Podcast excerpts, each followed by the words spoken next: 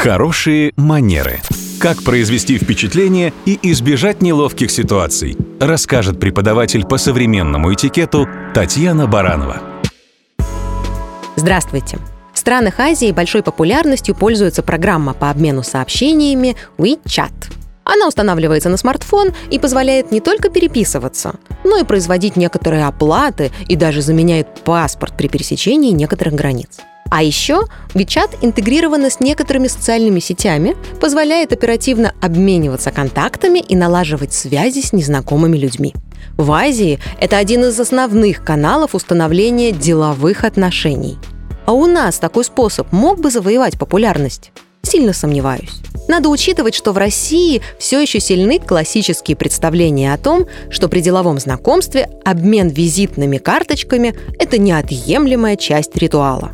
Конечно, и до нас дошел прогресс. Сегодня на визитных карточках нередко печатают QR-коды, на которые можно навести камеру своего телефона, и нужная контактная информация сразу попадает в телефонную книжку нового знакомого. Но в традиционных консервативных областях и сферах эта тенденция пока не получает широкого распространения. Зато бизнес, связанный с современными технологиями, такие варианты обмена информацией очень даже поощряет. И сегодня QR-коды со своими контактами можно напечатать не только на визитной карточке, но и на чехле собственного мобильного телефона, например. Очень удобно.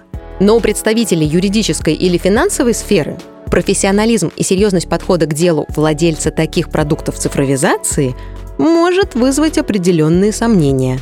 Так что следить за современными тенденциями и пользоваться их плодами – это хорошо. Но и учитывать сферу деятельности и формат общения тоже важно. Ведь это и есть хорошие манеры.